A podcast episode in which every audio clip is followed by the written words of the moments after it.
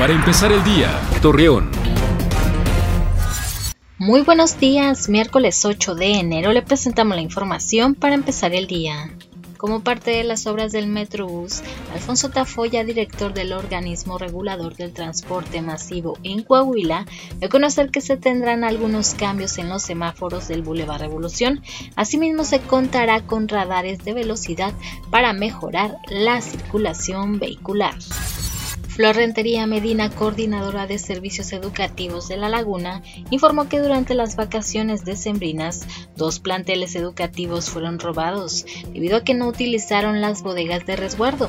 Al respecto señaló que se realizó la denuncia correspondiente para dar con los responsables. El gerente general de CIMAS Torreón, Juan José Gómez, informó que en este año los fraccionamientos cerrados que cuenten con áreas verdes se les instalarán medidores, esto para facturar el vital líquido que se utiliza para regar estos lugares. Acompáñenos con toda la información dos minutos antes de las 9 de la noche por Mega Noticias. Para empezar el día, Torreón.